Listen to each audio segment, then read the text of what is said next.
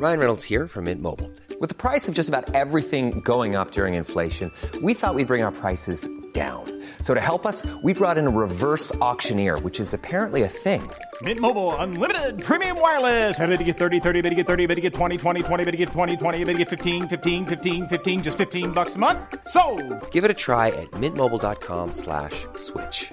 $45 upfront for three months plus taxes and fees. Promo for new customers for limited time. Unlimited more than 40 gigabytes per month. Slows. Full terms at mintmobile.com.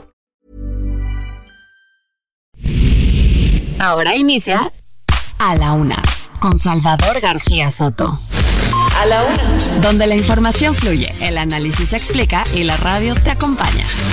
A la Una con Salvador García Soto. A la Una. Comenzamos.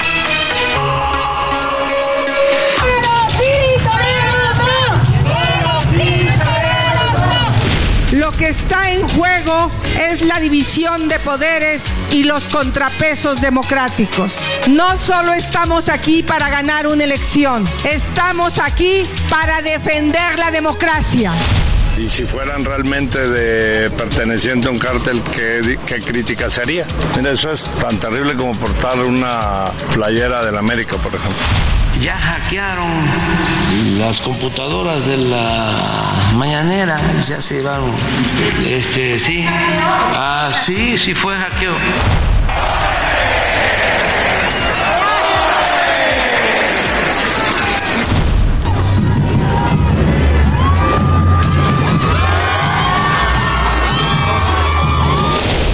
Desde que usted llegó al poder ha habido más de 166 mil muertos, 4.892 feminicidios, 43 periodistas, señor presidente.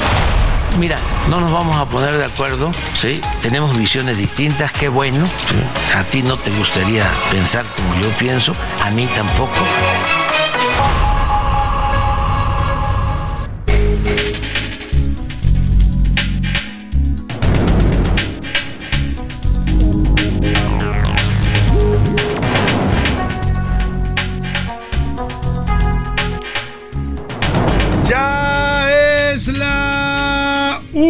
La tarde en punto en el centro de la República y los saludamos con mucho gusto porque estamos iniciando a esta hora del mediodía a la una, el espacio informativo que hacemos para usted como todos los días a esta hora del día, cuando el reloj marca la una de la tarde, ya con dos minutos, aquí estamos, preparados, listos y me de muy buen ánimo en los micrófonos del Heraldo Radio 98.5 para llevarle la mejor información, para informarle, entretenerle y acompañarle en este momento de su día, comenzando semana y prácticamente despidiendo mes, lunes 29 de enero de 2024. Un lunes templado en la capital de la República, 21 grados centígrados en este momento la temperatura, se espera una mínima de 8 y bueno, pues nos disponemos a iniciar la semana pues con todo, como dicen por ahí, a tambor batiente porque hay que pues comenzar siempre bien la semana. Si este lunes la música aquí en la Laguna se la vamos a dedicar a la crisis que vive el agua en el Valle de México. Sí, tenemos música del agua. Vamos a, a, estar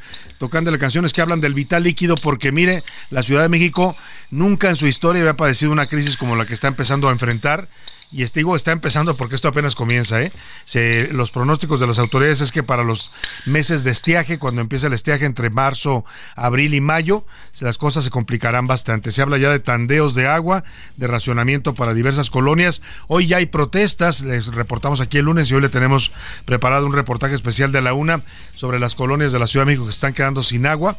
¿Por qué? Porque nuestras fuentes de abastecimiento se están agotando. El caso del sistema Cutzamala, que está en estos momentos al 28%, muy por abajo de la mitad de su nivel. Y bueno, pues nuestros pozos también ya no dan agua como la daban antes porque hemos sobreexplotado los mantos freáticos. El futuro nos alcanzó en la Ciudad de México, se nos dijo durante muchos años, décadas, se nos estuvo alertando, hay que aprender a cuidar el agua, pero lamentablemente en esta ciudad donde siempre fue muy barato y muy accesible tener el agua, no para todos, hay que decirlo, había hay siempre zonas de la ciudad que son sufren este rezago histórico, Iztapalapa y algunas zonas del oriente de la Ciudad de México, pero para la mayor parte de la capital el agua siempre fue algo que estaba ahí, usted nomás abría la llave y, salía en abundancia. Y entonces la gente pues se acostumbró a desperdiciarla, a no pagarla, en fin, cosas delicadas que hoy nos van a cobrar factura. No es amarillismo, no es sensacionalismo, pero prepárese. Si usted tiene agua todavía, raciónela, almacénela, cuídela lo más posible. Empiece a practicar ya, en este momento. No es para mañana, para pasado, no es para el futuro, es para hoy. Empiece a practicar el ahorro y el uso consciente del agua en su hogar. De lo contrario, vamos a sufrir todas las consecuencias y ya vamos a empezar a sufrirlas. Por eso hoy la música de A la Una está dedicada a resaltar la importancia de este vital líquido que es el agua en las vidas de los seres humanos. Hoy también tenemos regalos para abrir la semana. Le voy a regalar pases dobles para el partido de Pumas contra Necaxa. Es el próximo miércoles a las 21 horas. No me pusieron aquí si es varonil o femenil porque tenemos siempre a Pumas varonil. Es una jornada doble esta semana en la Liga MX y le voy a regalar boletos para que el miércoles a la mitad de la semana a las 9 de la noche se vaya a ver a los Pumas, que además, oiga, qué partidazo dieron, eh, hay que decirlo, están, decían algunos periódicos, están de regreso, ojalá le ganaron muy bien al Pachuca este fin de semana en su casa. Así es que estés atento porque más adelante le hago la dinámica para que se lleve usted los boletos del Pumas Necaxa el próximo miércoles. Vámonos por lo pronto al resumen de noticias, porque la información, la información es intensa en este lunes. A la una, con Salvador García Soto. Cuando el futuro nos alcanzó. Este lunes le voy a presentar un reportaje especial sobre la crisis que está viviendo ya la Ciudad de México y la zona del Valle de México por el agua potable. Las presas que deberían estar al menos en el 75% en este momento para garantizar el abasto se han quedado por debajo del 40%. Ya hay colonias en la Ciudad de México donde se empieza a racionar el agua, ya hay protestas también en las calles y los eh, expertos eh, le piden a la población prepararse para una época difícil del estiaje en la capital de la República. Y puro varo, le voy a platicar de los ultra ricos en México. Oiga, se supone que este sexenio eran primero los pobres, pero los ricos siguen facturando y ganando. Regresaron varios mexicanos a las listas de los más ricos del mundo de la revista Forbes. Uno de ellos, el ingeniero Carlos Slim, que desde el año pasado se colocó en lugar 8 de los más ricos del mundo. Hoy es el hombre más rico de México y de Latinoamérica, con más de 103 mil millones de pesos en su fortuna. O sea, también a los ricos les fue bien con el gobierno de López Obrador. Y va la suya. Xochitl Galvez estrenó sus conferencias matutinas a las 10 de la mañana el día de hoy. Las ha titulado las conferencias de la verdad, aunque no tiene días definidos sobre cuándo las va a hacer. Dice que se compromete a que tres veces por semana se estará reuniendo con reporteros para contestar todo tipo de preguntas. Le voy a informar. Y polémica, las corridas de toros ya regresaron a la Plaza México en la capital de la República. Cerca de 40 mil personas se dieron cita para pues el regreso de los toros, mientras afuera casi 500 manifestantes que están a favor de la vida animal y protestan contra las corridas se manifestaron. Algunos arrojaron piedras y vandalizaron la plaza. Le voy a contar de estos ambientes encontrados en el mundo taurino el pasado sábado aquí en la Ciudad de México. Y contra los gringos, en Oaxaca, una marcha en contra de la gentrificación de la capital oaxaqueña por la llegada masiva de extranjeros terminó en algunos destrozos y disturbios. Le voy a platicar, están protestando los oaxaqueños porque los gringos se están apoderando de su ciudad. Vaya, aquí en la Ciudad de México también ya está este fenómeno. Hay colonias como la Roma y la Condesa donde ya los estadounidenses se han apropiado prácticamente y controlan las rentas y se ha vuelto una, vida, una forma de vida muy cara para los habitantes de la ciudad. Le voy a platicar. En los deportes, Play Ball, día histórico para el deporte mexicano. Comenzó la actividad de la primera liga de softball profesional femenil en México, con triunfos de las Diablas, las Sultanes y el femenil y Charras. Además, la presentación de Chicharito Hernández en el estadio Akron, allá en Guadalajara. Todo un acontecimiento, le voy a contar, y las finales de conferencia que definirán a los equipos para el Super Bowl en el fin de semana deportivo nos los va a platicar Oscar Mota. También tendremos el entretenimiento con Anaya Reaga, con todo lo más importante del mundo del espectáculo y mucho, mucho más para que usted se informe en este día, en este lunes, comenzando la semana, pase un buen rato y también nos permita hacer su compañía diaria al mediodía. Vámonos a la información que usted debe conocer en este día. Estas son las de cajón en A la Una. Una de la tarde con nueve minutos. Siempre que vemos los seres humanos películas de ficción, pensamos que es algo, pues que es un algo exactamente eso de ficción, que no nos va a alcanzar, sobre todo cuando se refieren a cuestiones eh, apocalípticas. Bueno, pues mire, la realidad nos está empezando a alcanzar no solo a nivel del planeta, del país, sino también de la Ciudad de México. La zona metropolitana del Valle de México está viviendo una de sus peores crisis hídricas, crisis de agua en los últimos 30 años. Los pozos se están secando y solamente el 33% de la población en la capital está recibiendo en estos momentos agua de manera constante, solo 33%, o sea, la tercera parte de los capitalinos tiene agua normal en este momento, quiere decir que más de la mitad el 66% no lo tiene o no está teniendo acceso al agua de manera pues normal. Se le está racionando, está teniéndola unos días, otros no, algunos les están mandando pipas y ya hay zonas, ya hay zonas de la capital del país, ya hay reportes y ha habido incluso protestas. La semana pasada se registraron varias protestas en alcaldías como Cuauhtémoc, Álvaro Obregón e Iztapalapa, pues donde están recibiendo agua solamente una vez a la semana o de plano, hace más de un mes que no les llega el vital líquido. La Comisión Nacional del Agua alerta que el sistema Cutzamala, ese que abastece a la Ciudad de México con presas del Estado de México, va a alcanzar solamente, escuche usted, para abastecer tres meses de agua. O sea, sé que le cuentas, tenemos agua de aquí a marzo y después, después vendrá el apocalipsis del agua para la Ciudad de México con todo lo que eso conlleva. ¿eh? No solo es la afectación a la vida cotidiana, a, a los servicios, a la industria, a, los, a todo lo que se mueve en una ciudad como esta, que es la capital de la República, sino también pues el eh, daño y la molestia social que esto causa. Ahí es donde se pueden venir situaciones complicadas aquí en la República Mexicana. Voy a tener un reportaje espacial que nos prepararon aquí en A la Una. Le doy algunos datos de contexto. Del primero al 27 de enero, autoridades capitalinas recibieron 3.827 reportes por falta de agua. Solo de en lo que va de este año, 3.827 reportes por falta de agua. La problemática no es exclusiva de la Ciudad de México, está reportándose también problemas en otros estados como Durango, Querétaro, Chihuahua, Sonora, San Luis Potosí, Hidalgo, Guanajuato y Sinaloa. Este año se está previendo, de acuerdo a los pronósticos del Servicio Meteorológico Nacional y de la Comisión Nacional del Agua, que el 61% del territorio nacional se va a ver afectado por problemas de sequía, es decir, por falta de agua. Esto es del reportaje de Milka Ramírez para la UNA.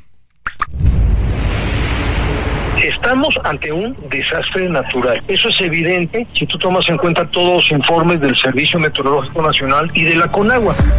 Así es como José Luis Luege, exdirector de la Comisión Nacional del Agua, describió la situación de sequía que se vive en la Ciudad de México. Las presas del sistema Cuchamala se encuentran al 35% de su capacidad. A esta fecha, deberían estar al 80%. Esta situación ameritaría una declaratoria de emergencia, ya que es la peor sequía que se vive en la Ciudad de México desde hace más de 30 años. Sin embargo, para esto sería necesario el Fonden. Habla José Luis Luege, exdirector de la CONAGUA el gobierno debe urgentemente hacer la declaratoria. Ahora, ¿por qué no la hace, Milka? Pues porque a alguien se le ocurrió eliminar el Fonden al presidente López Obrador. Entonces no hay recursos.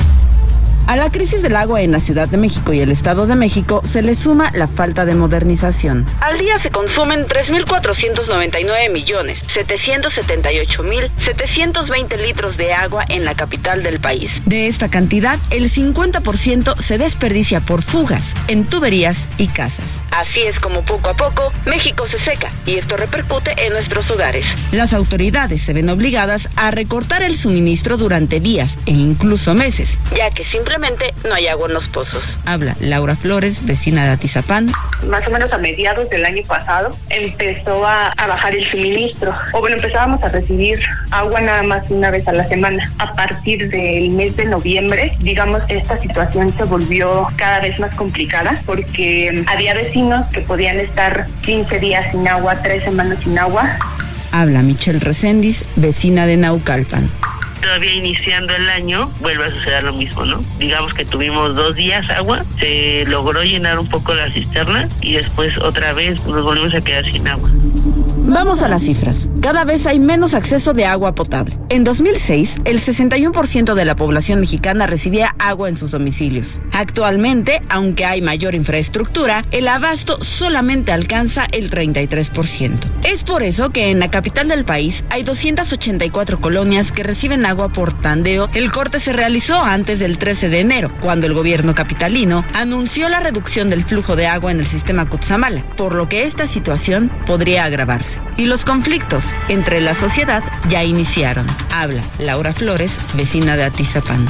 Por ejemplo, hay calles que reciben agua una vez a la semana, pero la calle de al lado puede tardar 15 días en recibir. Entonces, como que ahí es donde empieza a haber ya fricciones entre vecinos incluso. El doctor Javier Oliva Posadas, profesor investigador de la Facultad de Ciencias Políticas y Sociales de la UNAM, describe muy bien este fenómeno y es que podría ser un tema de seguridad nacional para un impacto como el que está teniendo recientemente en la Ciudad de México, en donde el sistema del río Cutzamala está acusando graves deterioros en lo que se refiere a la posibilidad del almacenamiento. Es un aspecto que más allá de los apegos o de los ideales o de los compromisos ecológicos que se pueda tener, tiene que ver justo con la estabilidad social. Sabemos que buena parte de la disputa que hay en Oriente Medio, en Israel, Líbano, Siria, por supuesto Palestina, tienen que ver con el control de las aguas del río Jordán y sus eh, ramales. ¿Y qué podemos hacer? José Luis Luege, el exdirector de la Conagua, tiene un plan a largo plazo.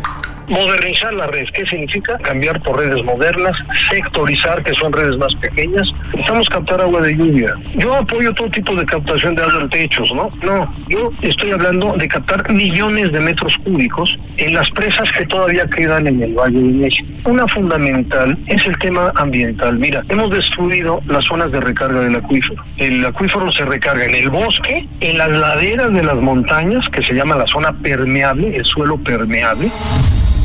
Y como ciudadanía también podemos poner nuestro granito de arena. Podemos reutilizar el agua de la lavadora, tomar baños cortos, reparar las fugas en nuestros hogares, cuidar los árboles en parques y camellones, ayudar a reforestar, pagar la boleta del predial o lavar el carro con cubetas. Esta es la crisis del agua y está en nuestras manos evitar que empeore. Así que, cuidémosla todos.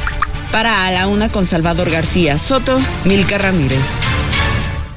Pues ahí está lo que plantea Milka Ramírez en este muy buen reportaje que nos presenta, donde la pregunta es cómo queremos pasar esta crisis. La crisis ya está, ¿eh? No la vamos a evitar.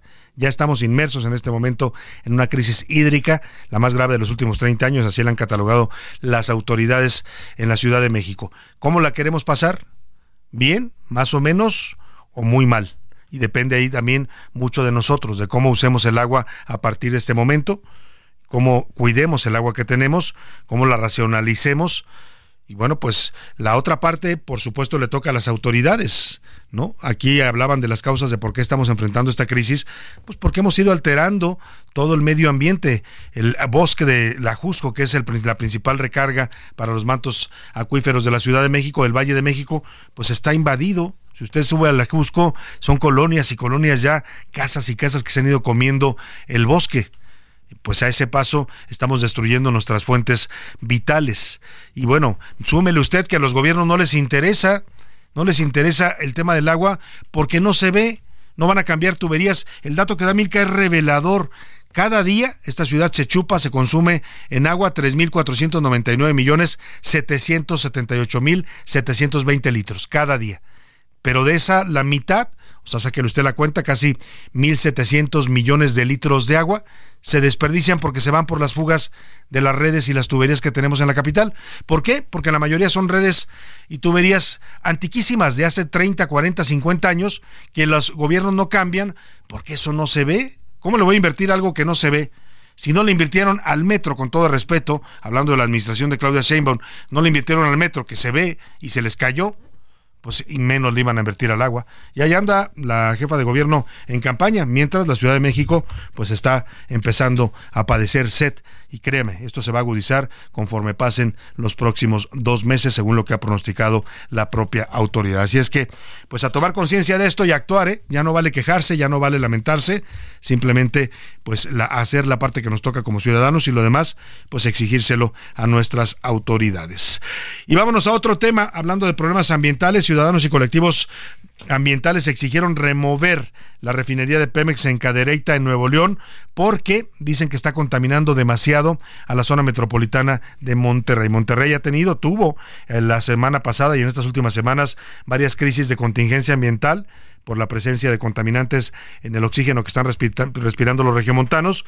Y bueno, pues una de las fuentes que está causando esta contaminación, sobre todo con partículas pesadas, pues es la refinería de Pemex en Cadereyta, que ya quedó muy cercana a la zona metropolitana. Cerca de dos mil personas participaron en esta protesta realizada en la Macroplaza. Samuel García, el gobernador, exigió también el cierre de la refinería y dijo en un comunicado que debe irse del Estado, porque la única solución que existe para la contaminación en Monterrey es cancelar esta refinería. Juan Teniente, te saludo allá en Monterrey, en la Sultana del Norte. Cuéntanos de esta protesta y de esta exigencia para que cierren la refinería de Cadereyta. Buenas tardes. ¿Qué tal, Saúl? Saludos con gusto desde Monterrey. Pues mira, pues ahora el, el gobierno del Estado de Nuevo León está solicitando a los diputados del Congreso del Estado se le dé alternativas para poder sancionar a la refinería de Cadereyta. Esto debido a los altos índices de contaminación que se han registrado en los últimos días y que mantienen a los montanos con altos índices, vaya, de contaminación. El gobernador Samuel García dio el anuncio y eso se realizó hoy antes de mediodía. Esta iniciativa que tendrá que verse eh, la siguiente semana ya en febrero que reactiven actividades, vaya, los eh, diputados locales en Nuevo León, pero también señaló el gobernador Samuel García que en conjunto con eh, diputados de MC irá al Congreso de la Unión para que también por medio de las cuestiones federales le autoricen al gobierno de Nuevo León y principalmente al gobierno del, estado Samuel García poder sancionar y de esta forma obligar a la refinería a bajar los altos índices de contaminación que respiramos los regiomontanos en las últimas fechas. Así las cosas, vamos a esperar cuál es la respuesta hacia el gobierno para evitar más contaminación por parte de la refinería. Te saludo con gusto desde Monterrey, Salvador. Muchas gracias, Juan Teniente. Yo también te mando un saludo. Pues ahí está, a esperar la respuesta de Pemex, del gobierno federal. No sé, no sé si en este gobierno donde Pemex es una empresa para el gobierno de López Obrador tan prioritaria que le ha destinado miles de millones de pesos en recursos, que no ha servido para nada porque sigue quebrada, pues vayan a aceptar cerrar una refinería. Pero bueno, la petición ya está hecha tanto del gobierno de Nuevo León como de los ciudadanos de la zona metropolitana de Monterrey que están padeciendo la contaminación de esta refinería. Oiga, y hablando de los hidrocarburos, ¿se acuerda que la principal promesa, bueno, con la promesa que llega López Obrador al gobierno cuando toma posesión, la primera crisis que enfrenta es la crisis del huachicol? El presidente manda al ejército a cerrar los ductos de Pemex, todo lo cierra y se interrumpe el abasto de gasolina y diésel a la República, se crea una tremenda crisis de desabasto, pero dice el presidente que les pide paciencia a los ciudadanos porque de esa manera, estamos hablando de enero de 2019, de esa manera va a controlar el huachicol. Y pasa la crisis y según el presidente, pues el huachicol se controló, casi desapareció en su gobierno. Hay este audio que ahora me van a decir de qué año es, de qué mes es, porque lo ha repetido en varias ocasiones, pero el presidente sostiene que en su gobierno el huachicoleo, que es básicamente el robo de combustibles, a los ductos de Pemex, a los ductos o a las pipas o a las plantas, donde quiera que sea que se lo roben, porque tienen varias, eh, varias formas de operar la delincuencia organizada y la propia mafia interna de Pemex, pues él decía que había logrado disminuir el huachicol en un 80 o 90%. En 2020 lo declaró, escuche usted. O decir basta. No fue fácil, porque los grupos delictivos hicieron rupturas premeditadas de tubos para dejar sin abasto a buena parte del país.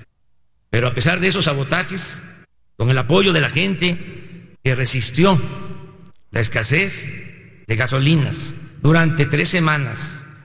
Bueno, ahí está el presidente donde dice que lo bajó en casi un 80%, esto lo dijo en 2020 en su tercer informe de gobierno, que según él el huachicol ya es un problema menor. Bueno, pues que le avise a Pemex, porque Pemex acaba de sacar cifras en las que informa que el huachicol, el robo de combustibles a sus instalaciones, ha crecido en 117% en lo que va de este sexenio con respecto a la administración anterior de Peña Nieto. En 2018 se contabilizaban por la empresa paraestatal 62.441 tomas clandestinas en donde se robaba el combustible. Y en ese mismo lapso, pero ya de la administración de Peña Nieto hubo 28 mil. O sea, estamos hablando de un aumento del 117% en este gobierno.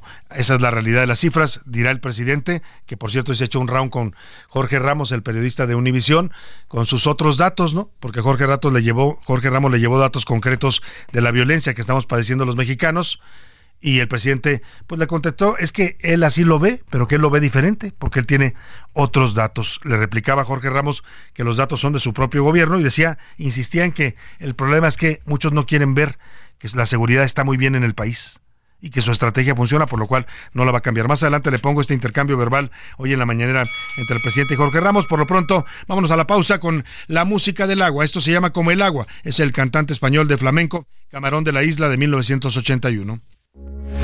Heraldo Radio, con la H que sí suena y ahora también se escucha.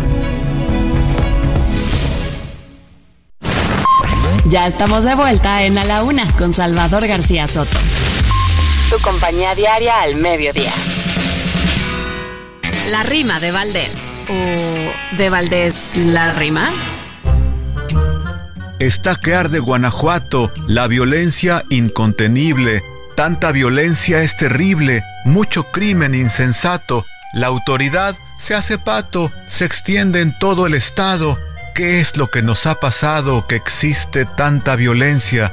En estado de emergencia estamos todos sitiados, primero en la capital, pero ya también en León, pa' que se den un quemón, es más que lo nacional, el promedio, es demencial. Y en Silao, por el estilo, la población está en vilo a los culpables del crimen que pa' fuera se encaminen, el Estado no encarrilo. Y apenas en San Miguel, mero San Miguel Allende, ya hay violencia, eso me prende. ¿Y qué dice Andrés Manuel? Que la culpa no es de él, que la cosa es estatal, lava sus manos tal cual, y Guanajuato arde en llamas. Pobre de ti si reclamas, esto es cosa demencial. Una de la tarde con 32 minutos. Estamos regresando de la pausa con este poema hecho canción por Joan Manuel Serrat, una canción de 1992 llamada El hombre y el agua, un himno atemporal que nos ha acompañado durante más de 50, durante más de 50 años. Don Manuel Serrat habla de su atesorado mar Mediterráneo a través de sus poéticos versos, nos ofrece imágenes claras y visuales del agua, de lo que significa para los seres humanos. Cuídala como cuida ella de ti, brinca, moja, vuela, lava, agua que vienes y vas, río, espuma, lluvia, niebla, nube, fuente, hielo, mar, agua, barro en el camino, agua que esculpes paisajes, agua que mueves molinos. Yo solo le añadiría agua como te necesitamos y tenemos que aprender a cuidarla. Estamos hablando de la crisis del agua que nos está empezando a ocurrir aquí en la Ciudad de México y que amenaza con agravarse en los próximos meses. A la una. Con Salvador García Soto. Una de la tarde con 34 minutos. Continuamos con usted aquí en A la Una y hace unos minutos, justo hace unos minutos, esta es información que se está terminando de general. El alcalde de Monterrey, Luis Donaldo Colosio Riojas, le ha pedido al presidente López Obrador que le otorgue un indulto a Mario Aburto Martínez, el asesino confeso del asesinato de su padre, Luis Donaldo Colosio Murrieta, ocurrido en marzo de 1994, aquel fatídico 23 de marzo en Lomas Taurinas, Tijuana. Se han transcumplido, se han cumplido ya 30 años, se van a cumplir este 2024. El alcalde eh, Regiomontano fue cuestionado por los medios sobre este caso que ha revivido la Comisión Nacional de Derechos Humanos y la Fiscalía General de la República y justo hace unos minutos así habló en Monterrey pidiendo indulto para el asesino de su padre. El presidente, o apelando pues a la, a la compasión del presidente, yo diría que mejor indulte a Mario Burto, que lo indulte, que ponga un carpetazo final este asunto, que permita que, que, tanto mi familia como México sanemos, que iniciemos un camino hacia la reconciliación a través del perdón, pero sobre todo a través del respeto, a dejar esto eh, pues ya pues en manos de otra justicia, porque la justicia mexicana pues quedó a deber en su momento y hoy lo que queremos es pues vuelta a la página.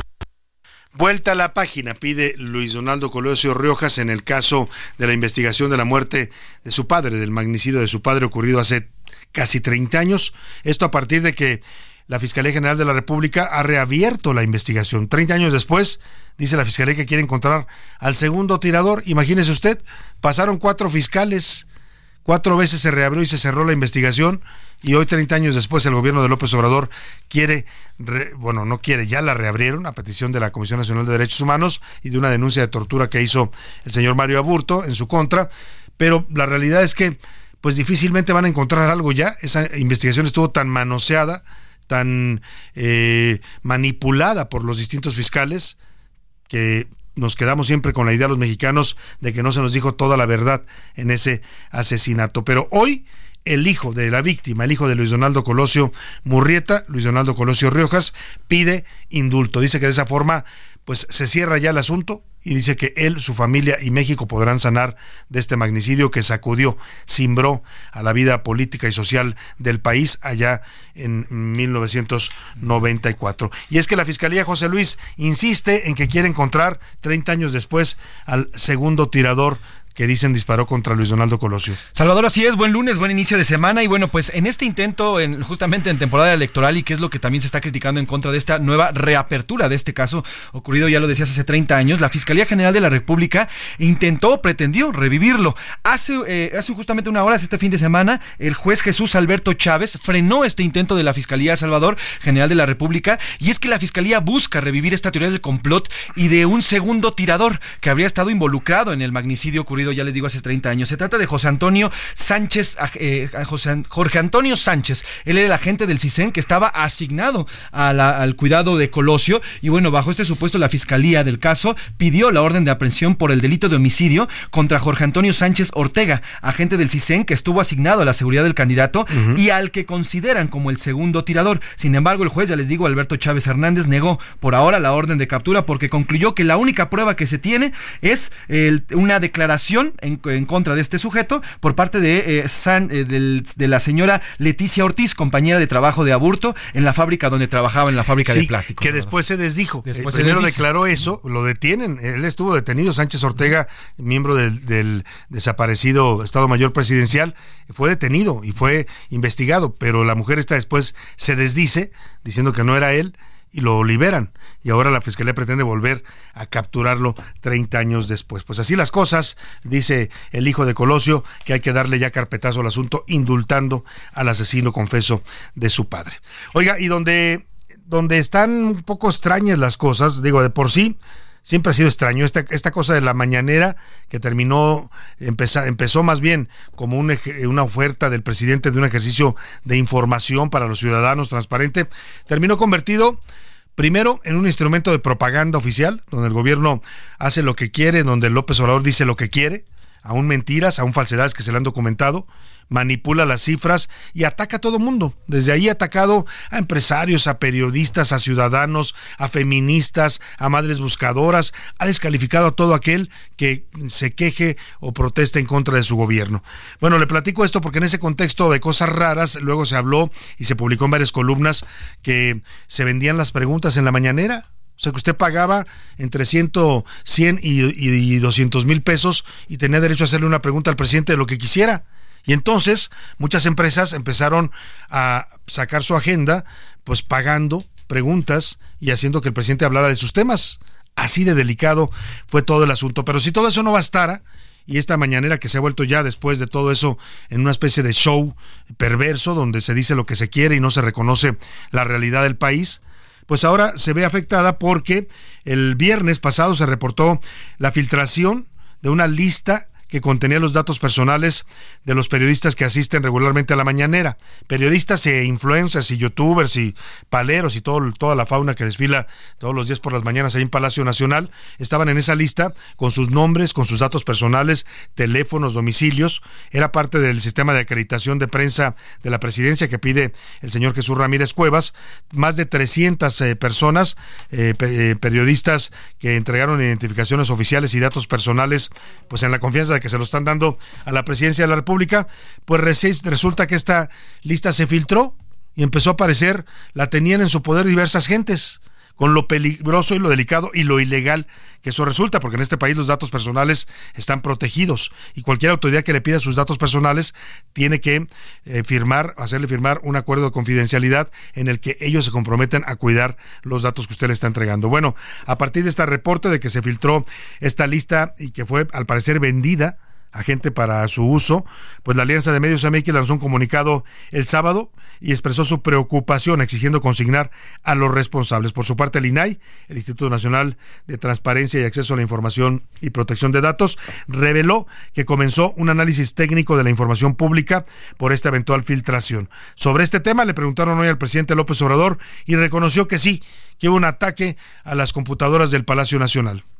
Ya hackearon las computadoras de la mañanera y ya se llevaron, este, sí, ah, sí, sí fue hackeo, fue hackeo. Se llevan los datos, gran escándalo, ¿no? ¿Por qué es el hackeo? Bueno, para tratar de sembrar la idea de que nosotros perseguimos, censuramos, somos dictadores. Pues ahí está el presidente respondiendo que fue un hackeo. El problema es que su gobierno le ha hackeado todo. Le hackearon a la Sedena, oiga, a la Secretaría de la Defensa Nacional. Ahora le hackean computadoras de la Presidencia de la República. La pregunta es, ¿y, y la inversión para protección de sistemas de cómputo? Oiga, en el mundo actual, si usted tiene una red de computadoras más, si es pública y más, si, si maneja información delicada, lo hacen las empresas privadas, ¿eh? Para proteger su información. Pero este gobierno canceló todos los programas que eran para la compra de programas antivirus, programas eh, que eviten la clonación de seguridad cibernética, lo cancelaron. Bueno, una ocasión que el presidente dijo que para qué querían computadoras en las oficinas públicas. No pasa nada. No pasa nada si no hay computadoras, dijo en aquella ocasión. Así pueden trabajar. Pues ahora se da una idea de por qué estos hackeos a los eh, pues, sistemas de cómputo del gobierno federal. Y hay información sobre este hackeo, que así lo llama el presidente José Luis, donde se filtraron datos personales delicados de, de 300 periodistas. Sí, Salvador, hay una comunicación de presidencia y mira, ellos no aceptan, dice, dice literalmente en el comunicado el posible acceso no autorizado al sistema de acreditación de presidencia. Así lo maneja presidencia. O sea, ellos dicen que no. Acceso. Ellos posible. Dicen, ellos dicen tal ¿Y entonces qué fue? ¿Se la Pues, robaron? No sabemos. ¿Se la fue. filtró su gente de Jesús Ramírez o qué? Va a haber una conferencia hoy en punto de las 5 de la tarde en presidencia, justamente en Palacio Nacional, para explicar este, ya te digo, posible acceso no autorizado al sistema de acreditación. A ver qué nos dicen. Pues qué raro, porque el presidente habla clarísimo. ¿Usted lo oyó? Fue un hackeo. Y ahora la- el boletín de presidencia, que ofrece dar información más tarde, hoy por la tarde, de este tema, dice que no, que no aceptan que haya sido un hackeo. Bueno, ¿quién les entiende? Vamos a estar pendientes de lo que informen hoy por la tarde. Por lo pronto, la que comenzó sus, su propia versión de las mañaneras, vamos a ver cómo le sale, si le sale bien o tampoco le sale bien, es Xochil Gálvez, la candidata de la Alianza Fuerza y Corazón por México. Eh, dio comienzo a lo que ella llama sus conferencias por la verdad. Las está dando en su casa de campaña en la colonia Anzures, en la alcaldía Miguel Hidalgo, aquí en la capital del país, y ofrece que no van a ser diarias como las del presidente, tampoco tan temprano. El presidente se burló la semana pasada diciendo que pues que las iban a hacer a las 10, a las 10, porque los fifís se levantan tarde. Bueno, pues es la hora que Xochitl fijó y ofrece que van a ser por lo menos tres por semana. Esto es parte de lo que dijo hoy en su primera mañanera. Se fue directo, pues sí, contra López Obrador y le pidió que deje de responsabilizar a la oposición del hackeo de estas listas con los datos personales de periodistas que asisten a la mañanera. Cuando no das resultados, das pretextos. Eso se llama ser ineptos. Y lo que son, son unos ineptos. Cancelaron muchos recursos para softwares de protección. Obviamente todo mundo nos intentan hackear. ¿Saben cuántas veces me han intentado hackear? Si hackearon al ejército, que no hackeen a Palacio Nacional, de verdad deja mucho que decir.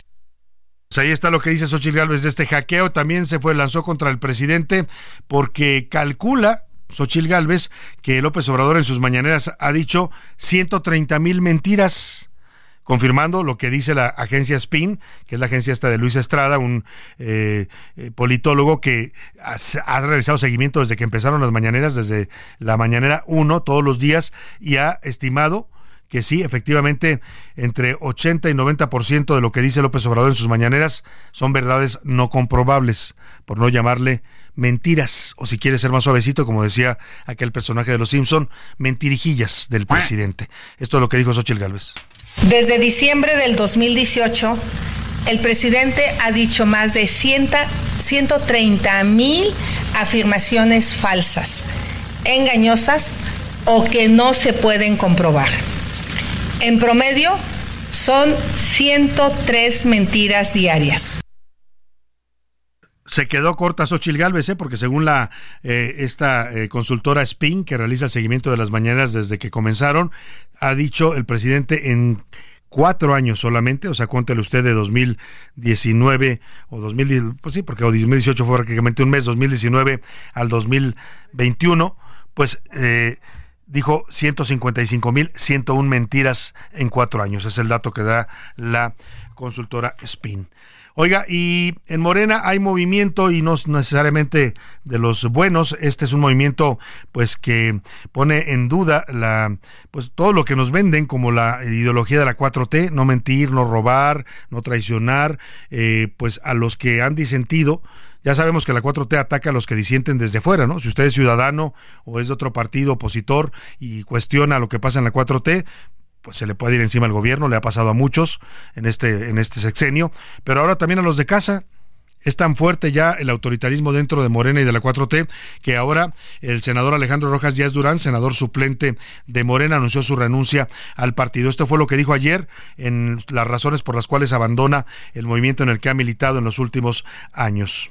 Le informo al pueblo de México que he decidido renunciar a Morena porque el presidente Andrés Manuel López Obrador, la doctora Claudia Sheinbaum y Morena insisten en seguir desviando los principios, los compromisos y las promesas contenidas en el proyecto de nación, porque la cuarta transformación está desviando a México hacia un régimen autoritario, antidemocrático y militarista. Bueno, ahí están los argumentos que esgrime Alejandro Rojas y ahora se lo pregunto directamente porque tengo el gusto de saludarlo esta tarde en la línea telefónica. Senador Rojas Díaz Durán, muy buenas tardes, un gusto. Buenas tardes, Salvador. El gusto es mío. Saludos a tu auditorio y gracias por el espacio. A Oiga, de, de, plano, decía usted, la cuarta transformación cambió para volverse la cuarta traición. Es correcto, y precisamente por lo que tú decías en un principio, Salvador, no mentir, no robar y no traicionar al pueblo de México y fue lo que hizo el gobierno del presidente López Obrador porque desvió el proyecto original que le presentamos a la ciudadanía en el 2018. Yo le digo a tu auditorio, ¿qué hubiera pasado si en campaña en el 18 Andrés Manuel López Obrador hubiera dicho que íbamos a dejar a 50 millones de mexicanos sin medicamentos, sin atención médica, y sin una seguridad social. ¿Qué hubiera, qué hubiera pasado si ese Andrés Manuel López Obrador en las plazas públicas hubiera dicho voy a defenestrar, insultar, ofender a los periodistas, a los que a quienes ejercen la libertad de expresión y la crítica al poder? ¿Qué hubiera sido si Andrés Manuel López Obrador en los mítines hubiera dicho, hubiera dicho voy a descalificar a las clases medias por aspiracionistas, por fifís, por conservadoras. ¿Qué hubiera pasado si ese Andrés Manuel López Obrador hubiera dicho, voy a poner a México en un charco de sangre porque vamos a tener más de 200 mil muertos al final del sexenio y vamos a superar el México sangriento de Calderón y de Peña Nieto y vamos a ser históricamente el país más sangriento en la historia de la República. Si eso hubiera dicho el presidente López Obrador en campaña, no hubiera votado casi nadie por nosotros. Pues es precisamente lo que está haciendo. Pues sí. Y no es lo que nos ofreció en campaña. Claro, y está todo lo contrario. Y lo más grave, además de que eso es gravísimo, con los miles de desaparecidos, con el manejo de negligencia criminal de la pandemia, donde el doctor Hugo López Gatel debería estar en la cárcel, ese manejo criminal y no de candidato, sin andar buscando fuero, deberíamos nosotros en Morena, no se abrieron a la crítica ni la autocrítica, nosotros hemos propuesto una alternativa. Los que fundamos Morena, que somos millones y millones de mexicanos, que estamos decepcionados, estamos no solamente eh, engañados, sino sobre todo indignados, porque el gobierno traicionó los principios y desvió hacia un régimen autoritario, pero sobre todo, como te decía, que aspira a que se instaure en México un maximato político con un presidencialismo absolutista, que además desaparezca la división de poderes y lesione la autonomía de los organismos y entes constitucionales que son el equilibrio del poder. Es decir, quiere un presidencialismo autoritario, en un régimen en donde desean acabar con la pluralidad política. Por eso es el plan C. ¿Cuál era el plan C? El plan A original. ¿Cuál era ese Desaparecer al INE, desaparecer al INE, bueno, por lo menos transformarlo Al en algo INE, distinto. Pero también, Al acuérdate, Poder Judicial. el Poder Judicial, pero también decía achicar la Cámara de Diputados y Senadores Claro. para tener solamente diputados y senado- senadores plurinominales para garantizar una mayoría calificada oficialista. Pues sí. es, de- es- es decir, el presidente, el presidente López Obrador promovió desde el poder que Morena se convirtiera en el partido de Estado que juramos que no íbamos a volver a hacer. Y contra el que con- lucharon um, López Obrador y todos ustedes que están en, en ese movimiento, que vienen Pues de ese nosotros- movimiento desde el PRD, lucharon Así contra es. el PRI autoritario, contra el Partido de Estado. Mm, Yo luché eh, en, en- en el 87 al lado del ingeniero Cárdenas y de Porfirio Muñoz Ledo. Andrés Manuel López Obrador no, ¿eh? Déjenme recordarle al auditorio que no hay presidente de México, votó por Carlos Salinas de Gortari y estaba en el PRI. Él se fue al PRD después de la elección. Yo sí estuve de- denunciando el fraude contra el ingeniero Cárdenas y estábamos dentro de ese partido autoritario y dentro de las entrañas del dinosaurio y lo combatimos. Ahora, senador, me- me va- se me va a caer el tiempo porque tengo una guillotina que me corta eh, automáticamente, pero le quiero preguntar, ¿esta decisión de abandonar Morena tiene que ver con lo que pasó ahora en noviembre, que le cancelaron su senaduría suplente por el regreso de Ricardo Monreal, o es una decisión que tiene más eh, que ver con convicciones políticas? Le pregunto, y también dónde veremos a partir de esta decisión Alejandro Rojas Díaz Durán. Bueno, mi, mi renuncia es un acto de congruencia política porque yo he venido denunciando esa desviación desde hace años, desde la cancelación del nuevo aeropuerto hasta todas las decisiones y a ti te consta mis denuncias públicas a muchas acciones, incluyendo la intentona de desaparecer el INE o la intentona de morenizar a la Corte de Justicia y debilitar al Poder Judicial. Es decir, yo soy congruente con lo que he dicho y con el proyecto de nación original. ¿Dónde voy? Con la ciudadanía. Voy a promover el 18 de febrero esta gran marcha en todo el país para que los ciudadanos volvamos a construir otro tsunami. Un tsunami en donde de los 100 millones de mexicanos que se empadronaron, salgamos a votar 70 millones. Y esos 70 millones, yo les digo a mis colegas, Morena no va a tener más de 25 millones. Hay que arrasar, hacer otro tsunami ciudadano para sepultar esta intentona autoritaria del presidente López Obrador. Pues ahí está el llamado que hace Alejandro Rojas Díaz Durán, ex morenista, ex senador de la República por Morena y ahora pues declarado eh, eh, político independiente del lado de la ciudadanía. Le agradezco mucho y estaremos siguiendo de cerca su actividad ahora en esta nueva faceta, senador. Muchas gracias, Salvador, y buen provecho. Igualmente, muy buenas Gracias. tardes. Nos vamos a la pausa con música. Esto se llama Adiós Ríos, Adiós Fontes. Es de Amancio Prada, una canción que eh, musicaliza versos de la poetisa española Rosalía de Castro. Heraldo Radio, con la H que sí suena y ahora también se escucha. Ya inicia la segunda hora de A la Una con Salvador García Soto. A la Una, donde la información fluye, el análisis se explica y la radio te acompaña. A la Una con Salvador García Soto.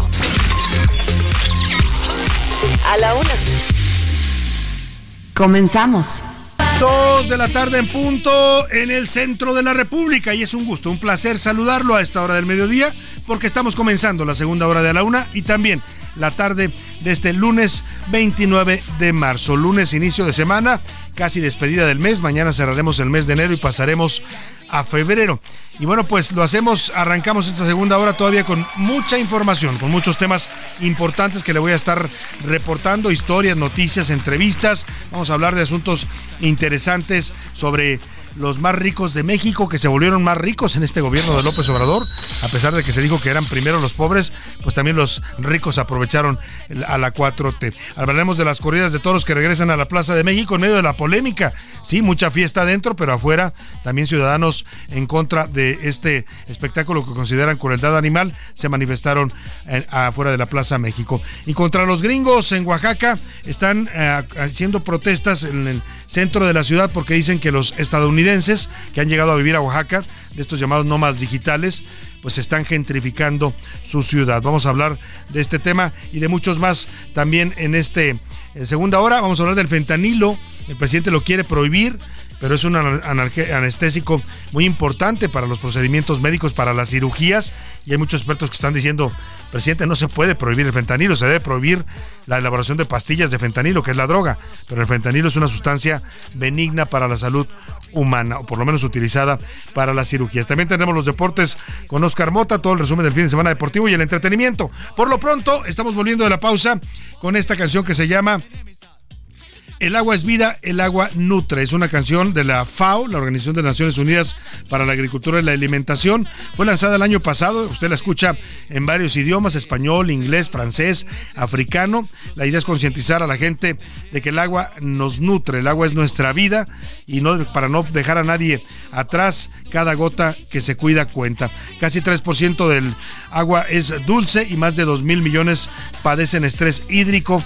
Planea el mañana por los hijos e hijas, dice esta canción que estamos escuchando de fondo. Estamos hablando del agua, de la importancia de cuidarla y preservarla, porque ya estamos viviendo, empezando a vivir una crisis hídrica en el Valle de México y en buena parte de la República Mexicana. Escuchamos un poco más y ahora le cuento más de lo que tenemos preparado para usted en esta segunda hora de la una. En ese punto estamos, ¿eh? Estamos en el punto de cuidar cada gota de agua, como dice esta canción, por lo menos aquí en la Ciudad de México sí, y en buena parte de la República donde el agua está escaseando ya en este momento y va a escasear más conforme avancen los meses del estiaje entre abril y mayo. Vámonos por lo pronto a los regalos antes de irme a más información. Voy a darle estos pases dobles, venga, pases dobles que les tengo preparados para el partido de Pumas y Necaxa. Es partido de la Liga MX varonil. El miércoles a las 9 de la noche se enfrentan estos dos equipos en el estadio de Ciudad Universitaria. Y la pregunta para que se lleve usted estos boletos es... ¿Cuántas victorias llevan los Pumas de la Universidad Nacional Autónoma de México en lo que va de este torneo? Póngame la respuesta, no son muchas, hay que decirlo, pero póngame la respuesta en 5518 41 51 99 y se lleva estos pases dobles para ir a apoyar el miércoles a los Pumas. Empiece a marcar y lleves estos boletos. Vámonos a más información. A la una, con Salvador García Soto.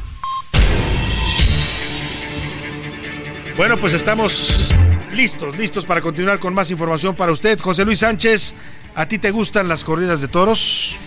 Híjole, Salvador, yo en lo personal no, no, no me gusta la teoría. Y mira que aprendí el, periodismo cuando comencé, lo hice con Gustavo Mares, a quien saludo mucho y de ovaciones. Y no. Que era cronista. Es cronista todavía, está en las ovaciones, taurino. Le encanta, es un. Y, mucho tiempo estuve, estuve, con él haciendo prácticas, pero en lo personal no me gustan, no creo que el sufrimiento animal sea un arte ni un deporte. Salvador. Aquí anda Mirka Ramírez en la cabina y le voy a preguntar también: ¿te gustan las corridas de toros? Hola, Salvador. Híjole, híjole, no. Yo coincido con el punto de vista de José Luis. Sé que para mucha gente es cultura, también lo respeto, pero yo tampoco creo que el sufrimiento animal sea eh, necesario para un show del tipo que sea. Para divertirse, no, sufrir un animal. Correcto. Pues mira, interesante. Eh, hay opiniones divididas en este tema, se han hecho encuestas. Eh, hay una buena parte de la sociedad que está en contra de este espectáculo que lo considera una crueldad animal innecesaria.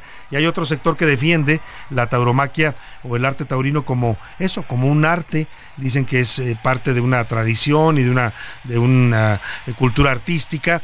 En fin, le, preguntaba a José Luis y Amilca porque justo este domingo se reanudaron en la Plaza Toros de, en la Plaza de Toros México, aquí en la capital de la República, las corridas de toros. Después de fueron casi dos años, casi, dos, años, que estuvo cerrada por un amparo otorgado a, ciudadanos que eh, pedían prohibir las corridas de toros. El tema llegó hasta la corte, ahora le vamos a platicar la historia completa en esta pieza. El caso es que regresan las corridas porque así lo autorizó la Suprema Corte y con ellos también vuelve la polémica ayer junto con la corrida que estuvo, hay que decirlo, pletórica, la plaza llena de gente que acudió ávida de ver un espectáculo taurino. También afuera más de 500 personas se manifestaban en contra de este tipo de espectáculos. Ricardo Romero nos hace la crónica.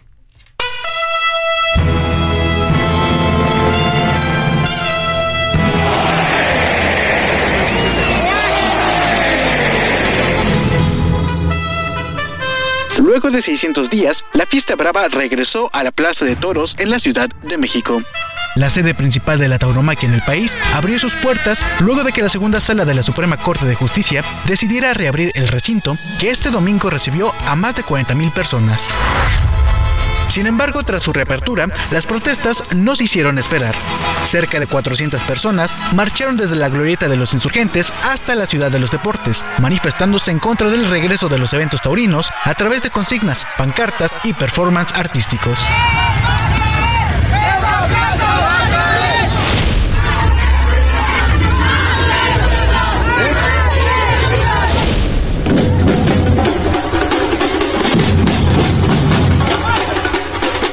Tras su llegada a la plaza, algunos de los inconformes agredieron con piedras y palos a los asistentes que estaban por ingresar al inmueble. Además, personas encapuchadas realizaron pintas y destrozos sobre fachadas y lámparas de la también llamada Monumental. La apertura se da luego de que en diciembre pasado la Suprema Corte de Justicia resolvió, por unanimidad, desechar la suspensión de las corridas de toros en la Ciudad de México, ordenada en mayo de 2022 por el juez federal Jonathan Bass. El proyecto estuvo a cargo de la ministra Yasmín Esquivel, quien se sabe es amante de la tauromaquia. En A la Una le preguntamos a las personas su opinión sobre el regreso de las corridas de toros a la Plaza México. Esto es lo que nos contaron. La fiesta taurina, la verdad, no, no me agrada. Siento que es mucho sadismo hacia los pobres animales. Pues qué bueno que regresaron las fiesta brava a la Plaza México porque es una muy bella tradición que está llena de arte, de colorido. Eh, estoy en contra de las corridas de toros porque creo que es una crueldad para los animales. Considero que ningún deporte, por más o entretenimiento, por más que se considere deporte o arte, merece el sufrimiento de algún ser vivo. A mí no me gusta la fiesta brava, pero estoy de acuerdo en, que regrese esa actividad, eh, porque muchas personas se quedaron sin trabajo al suspenderse esas corridas. Así la controversia sobre el regreso de las corridas de toros en la Plaza México. Para la una con Salvador García Soto, Ricardo Romero. En A la Una te escuchamos. Tú haces este programa. Esta es la opinión de hoy. Dos de la tarde con 10 minutos y esta polémica que resurge sobre la actividad taurina en la Ciudad de México, pues eh, nos da pie para hacerle preguntas sobre este tema el día de hoy y de otros temas también. Tenemos por ahí un tema que ahora le vamos a desarrollar, que es este tema de la gentrificación. Ahora le voy a platicar lo que pasó el fin de semana en Oaxaca y por qué los oaxaqueños hicieron una protesta que terminó incluso en algunos desmanes porque están en contra, de, dicen, de la presencia de estadounidenses que están gentrificando su ciudad. Pero vamos primero por partes, como dijo ya que el destripador José Luis Sánchez, ¿qué primera pregunta le hacemos a nuestro a nuestro auditorio. Regresando precisamente, Salvador, del tema de los toros, bueno, la pregunta que le hacemos y ya con este contexto que le acabamos de dar, ¿usted está a favor o en contra de las corridas de toros en nuestro país? Y las respuestas que le proponemos en esta tarde de lunes es sí, es un arte y un deporte, además de que genera muchos empleos y derrama económica. B, no, es un acto cruel en contra de un animal. O de plano C, pues no me interesa, no, estoy ni a favor ni en contra que siga este, este, tema, ¿no? Esa es la primera pregunta. Y la segunda que tiene que ver con el tema de gentrificación en algún ciudades de México. El segundo tema es esta gentrificación, Salvador. Rápidamente nada más para, para decirles el término exacto, es gentrificación, proceso de renovación de una zona urbana que generalmente es popular o deteriorada y que implica el desplazamiento de su población original por parte de otra de un mayor poder adquisitivo. A eso se denomina gentrificación, que empiezan a llegar eh, compañías constructoras, inmobiliarias, que empiezan a tirar edificios viejos en una zona popular que era barata y accesible para la gente vivir ahí y empiezan a construir edificios muy modernos, nuevos, pero claro, esos edificios ya no los puede pagar cualquier persona. Entonces empieza a volver un barrio pues digamos de cierto nivel social más alto y eso impide o expulsa a los habitantes originales de esos lugares. Y eso implica terminar con la cultura y todo lo que correspondía a la gente que vivía anteriormente en este Exacto. lugar. dicho lo anterior, Salvador, eh, son muchas áreas, incluida la Ciudad de México, que sufre ya gentrificación en nuestro país. ¿Usted qué opina de esta gentrificación que está ocurriendo en zonas de la República Mexicana? A, lo veo bien, es parte del progreso y parte de una sociedad que va evolucionando. B, está mal porque eh, termina con las poblaciones que antes existían vivían ahí. Y, de, y C, está mal también porque, bueno, ahí el tema de las rentas y todo lo que se tiene que Encarece la vivienda. La vivienda. uno, de los, uno de los que más se queja la gente. Cuando empieza a pasar este fenómeno que está pasando en la Ciudad de México, en la Condesa, en la Roma, en, en, San Pedro Mártir, en varias zonas aledañas a esa zona, que es una zona que buscan muchos jóvenes, están llegando muchos estadounidenses, no solo estadounidenses, también de otras nacionalidades, que vienen a trabajar en línea. Y entonces ellos, como cobran en dólares o en monedas extranjeras, pues llegan y pueden pagar una renta de 30 mil, 40 mil pesos sin problema. Sí, sí, sí. Y entonces los caseros lo que hacen es, pues a partir de ahí ya su renta no la van a bajar de 30 mil o 40 mil pesos. ¿Y cuántos mexicanos pueden pagar esa renta? Es la pregunta que empieza a surgir y la queja también de muchas gentes, además de lo cultural que ya decías, empiezan a apropiar de espacios urbanos, de tradiciones y de lugares emblemáticos de la ciudad que van desapareciendo. Sí, y además, Salvador, yo acabo de cambiarme de casa. En el contrato previo al cuando, cuando, cuando, con tú inicias este proceso, te preguntan, ¿eres extranjero y estás trabajando en línea? Ya te preguntan los, las inmobiliarias. en eso le pueden cobrar dos mil dólares. Usted los paga sin problema porque ellos ganan mucho más en sus ingresos. O sea, es un tema delicado y ahora le vamos a platicar por qué empieza ya a generar eh, polémica y debate también en México. Por lo pronto ahí están las preguntas. Marque al 55 18 41 51 99. Mándenos su respuesta por mensaje de texto de voz o si prefiere también contéstela en Twitter donde también subimos estas encuestas y estas preguntas del día para que usted opine y nos dé su punto de vista. En un momento más escucharemos las opiniones de nuestro público. Por lo pronto, vamos a hablar de esto que pasó hablando de gentrificación en la ciudad de Oaxaca, en el centro histórico de Oaxaca, que es hoy uno de los más bellos de México, sin duda alguna. Pues hubo una protesta porque activistas de la comunidad oaxaqueña protestaron este fin de semana en contra de la gentrificación. Exigen un alto al costo elevado de los alimentos, las rentas y otros servicios que está provocando la presencia de extranjeros que llegan a vivir y a trabajar en línea en su ciudad. Karina García nos cuenta. Karina, buenas tardes. Así es, Salvador, la marcha contra la gentrificación terminó este sábado en actos vandálicos y es que presuntos infiltrados provocaron destrozos en inmuebles del centro histórico de la ciudad.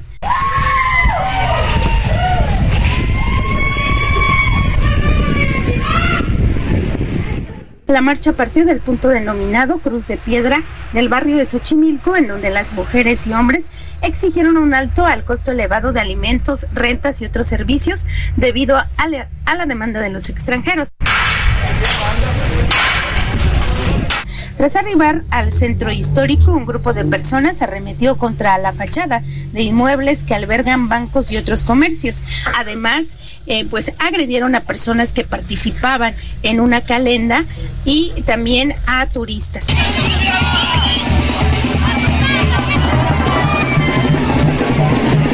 En este sentido, la autoridad estatal aseguró que se trataron de actos violentos y por lo tanto se actuó de acuerdo a los protocolos en materia de derechos humanos para lograr la detención de cuatro hombres y dos mujeres. Es el reporte desde Oaxaca. Pues ahí está algunos datos que ilustran esto por lo que protestaban. Muchas gracias a Karina García por esta información. Algunos datos que ilustran esto es, mira, en Oaxaca, por ejemplo, los hospedajes se han encarecido por la llegada de turistas extranjeros que evidentemente pagan en dólares. Un hospedaje promedio, digamos de nivel medio, se cotizaba en 450 pesos en Oaxaca, en un hotel de tres estrellas. Hoy no encuentra usted ningún hospedaje menor a los 1.200 pesos. Y de ahí para arriba, ¿eh? Dos mil pesos, tres mil pesos el hospedaje, pasa también en las rentas de departamentos o, cuartos en, en, la zona céntrica y turística de la ciudad. Una tlayuda, por ejemplo, que es algo que se consume mucho en Oaxaca, eh, costaba entre 50 y 70 pesos. Hoy no, no la encuentra usted en menos de 100 pesos. Una botella de mezcal, que también la buscan mucho los extranjeros, rondaba los 70 y los 100 pesos. Hoy el costo mínimo es de 150 y hasta, pues hay mezcales carísimos, ¿no? De ahí para arriba, lo que usted le guste. Las rentas, por ejemplo, en el centro de Oaxaca, de la ciudad de Oaxaca, aumentaron 45%, llegando hasta casi 12 mil pesos por una renta mensual, cuando al principio había rentas de 5 mil, 6 mil o 7 mil pesos. Eso es lo que está provocando ya estas protestas. Vamos a documentar más sobre este proceso de gentrificación que no solo está pasando en Oaxaca, ya le decíamos, aquí en la Ciudad de México, en Puerto Vallarta, en muchos lugares turísticos se está generando ya este fenómeno donde la gente original está siendo expulsada a las orillas porque las zonas céntricas y turísticas se reservan para extranjeros o para Airbnb con precios que no puede pagar un trabajador eh, normal. Vamos a seguir el tema de cerca. Por lo pronto, vámonos a esto que pasó en la mañanera. Hoy, vaya agarrón el que se dieron Jorge Ramos, el periodista de Univisión, con el presidente López Obrador. Ya, ya se volvió como una tradición de las mañaneras. Cuando viene Jorge Ramos, viene pues a preguntar eh, duro, con base en datos. Y el presidente, también que ya se conocen, pues le responde que él tiene otros datos. Eso fue básicamente lo que pasó el día de hoy. Por ejemplo, eh, Jorge Ramos eh, cuestionó los resultados en materia de seguridad del presidente dijo que en lo que va del sexenio y mostró cifras, han habido 166.193 homicidios dolosos, muy por arriba de los que hubo en el gobierno de Peña Nieto y de los de Calderón, es decir, 41.715 homicidios más que el sexenio de Peña Nieto y 44.510 más que en la era de Calderón. Eh, pues también destacó el periodista que México es de los países más peligrosos para ejercer el periodismo y el presidente pues se defiende con sus frases ya de cajón. Yo tengo otros datos, tú no estás viendo la realidad del país. Escuchemos y quisiera preguntarle sobre su sexto año y cómo va a dejar el país. México, usted lo sabe, es uno de los países más peligrosos del mundo para ejercer el periodismo. por eso es preocupante, señor presidente, la filtración de datos de muchos de mis compañeros en esta sala de prensa por el peligro al que se arriesgan. Presidente, usted va a dejar un país sumido en la violencia. En su gobierno han muerto 166 mil, más que con Peña Nieto, más que con Felipe Calderón.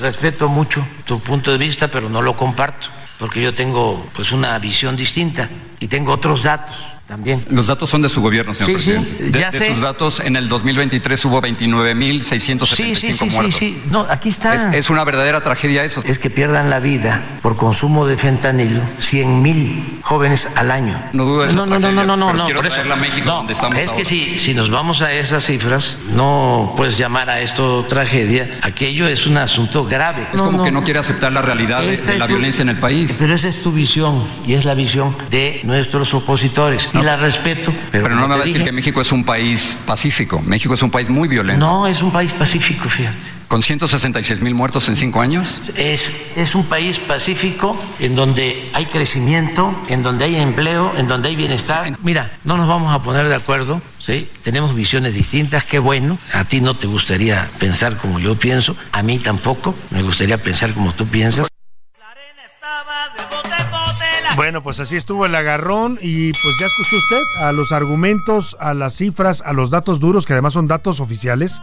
Lo que le presenta Jorge Ramos son datos del Sistema Nacional de Seguridad Pública, del Secretariado Ejecutivo, o sea, datos del gobierno de López Obrador, y él simplemente dice que no, y que no, que él ve las cosas distintas, que dice, eh, eh, cuando dijo que eh, esta parte donde, donde rechaza las cifras de de, de Jorge Ramos, que dice que él tiene otros datos, que él ve otra realidad, pues nada más le faltó decir yo vivo en otro mundo y en otra, en una realidad alterna. O sea, ya no vive el presidente en el México real. Dice que es una cosa que así la ve Jorge Ramos, perdón, presidente, así la ven millones de mexicanos que están sumidos en la violencia, desplazados de sus comunidades de orígenes, lo reportamos recientemente en Chenaló, eh, en, en Chicomucelo, Chiapas, la gente que tuvo que huir de sus casas, tomar una lancha por una presa para salir porque ya no aguantaban la violencia, lo saben los guerrerenses que padecen todos los días ejecuciones, asesinatos, lo saben los michoacanos que viven asediados por el crimen organizado pagando derecho de piso, lo saben los tamaulipecos, que viven también en una zona violenta en Reynosa, en Matamoros, en la frontera con Estados Unidos, lo saben todos los mexicanos. El único que no lo sabe es el presidente, que no se entera de lo que está pasando en su país y en su gobierno. Ahí dejamos este tema y vamos rápidamente a conversar sobre otros asuntos importantes. Está en la línea el doctor Javier Tello y eh, a propósito del presidente López Obrador, una de las propuestas que dice va a anunciar el próximo 5 de febrero en sus reformas de último momento es prohibir el fentanilo, prohibir la sustancia química del fentanilo, que es una sustancia que se utiliza para operaciones quirúrgicas en la mayor parte del país. Doctor Tello, qué gusto saludarlo. Muy buenas tardes. Buenas tardes, Salvador, qué gusto. ¿Cómo, ¿Cómo ve esta propuesta? Leíamos con atención sus tweets, siempre lo seguimos de cerca y decía usted que es inviable esto que propone el presidente, prohibir una sustancia que tiene un uso médico en el país. Sí, mira, eh, yo le daría, digo, va a sonar medio raro, yo le daría el beneficio de la duda para saber qué va a prohibir. Te voy a decir por qué. Porque el año pasado se aventó la ocurrencia, como siempre, de decir que iba a proponer que se prohibiera el fentanilo y que los médicos investigaran con qué otra cosa podía sustituirse.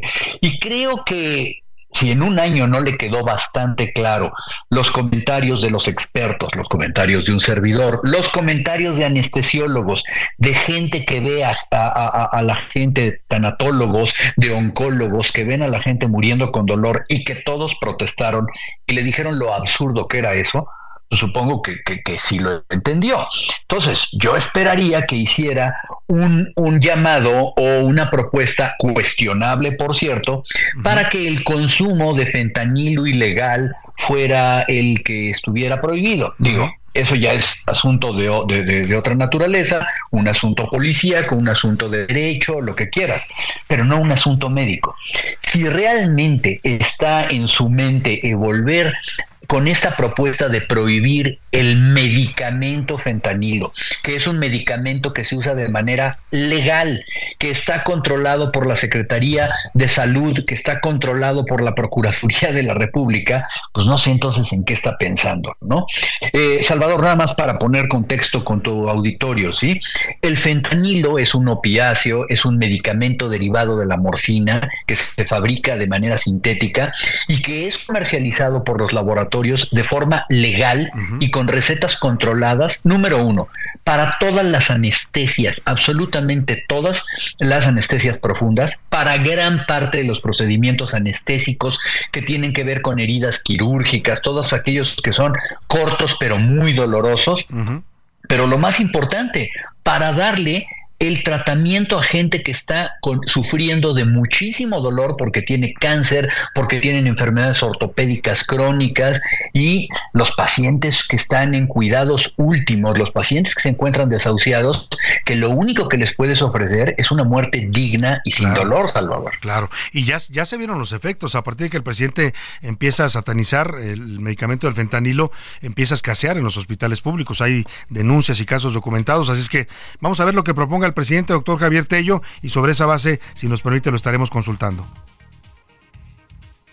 Ok, me va a dar mucho gusto, que estén muy bien. Le agradecemos mucho al doctor Javier Tello, él es autor del libro La tragedia del desabasto, analista y consultor en temas de salud pública. Nos vamos a la pausa con esto que se llama jarabe de palo, agua. Heraldo Radio, la H se lee, se comparte, se ve y ahora también se escucha.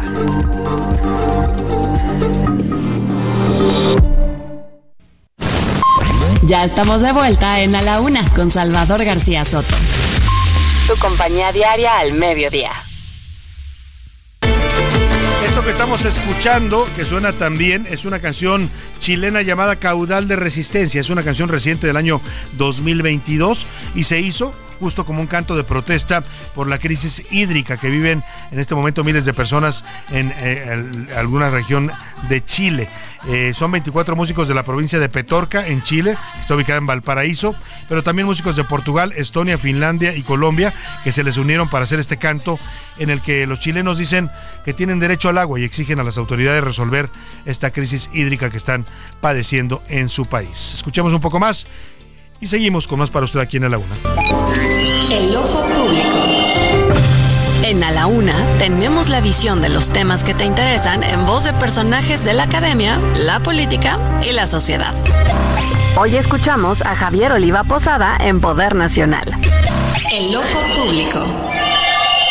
¿Qué tal, Salvador? Eh, saludos al equipo en cabina, como todos los lunes eh, para hablar sobre temas de defensa, seguridad e inteligencia y que el auditorio tengamos y yo también una buena, buena semana. Soy Javier Oliva, profesor de la Facultad de Ciencias Políticas y Sociales. Salvador, en esta ocasión me voy a referir a esta eh, declaración que hizo el presidente Andrés Manuel López Obrador hoy por la mañana en su entrevista matutina, al referirse a que pues el tiempo no le va a alcanzar para dar los mejores resultados o al menos los que él esperaba en materia de, seguridad pública, lo cual pues evidentemente, eh, aunque ya lo habíamos comentado en anteriores oportunidades, Salvador, pues eh, dada la forma y el repunte que se está dando en la diversidad de las expresiones y actividades del crimen organizado, pues era absolutamente previsible que esta situación se iba a presentar, es decir, que los resultados iban a estar eh, muy alejados de lo que es la realidad en cuanto a estos eh, asuntos de...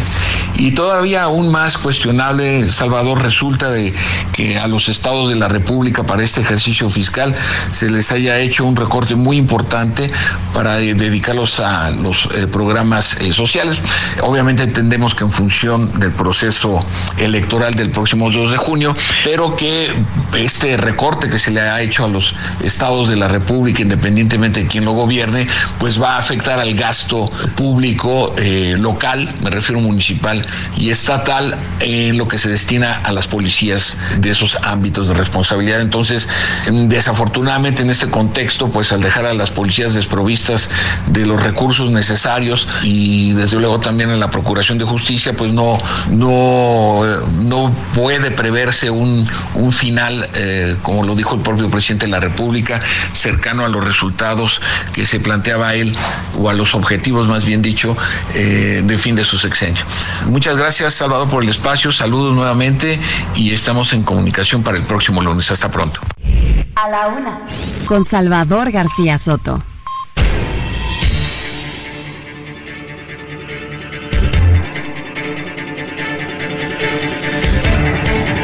Dos de la tarde con 35 minutos. Regresamos con usted aquí en A la Una y vamos a un tema de la mayor relevancia eh, para México, para el continente latinoamericano en estos momentos y para los Estados Unidos. Y yo diría incluso para nuestra relación con los Estados Unidos. Estamos hablando del tema de la migración indocumentada, este fenómeno que nos ha afectado tanto a los mexicanos con los migrantes que llegan procedentes de Centro, Sudamérica y el Caribe tratando de eh, arribar a los Estados Unidos, pues están generando y han generado problemáticas eh, delicadas para los municipios mexicanos en donde se tienen que asentar sobre todo cuando ya no pueden avanzar, cuando se les impide la autoridad o cuando de plano son deportados desde los Estados Unidos. Más hay una en este momento una nueva caravana migrante en Chiapas, más de 1500 extranjeros migrantes indocumentados han partido de Escuintla en Chiapas hasta el municipio de Mapastepec.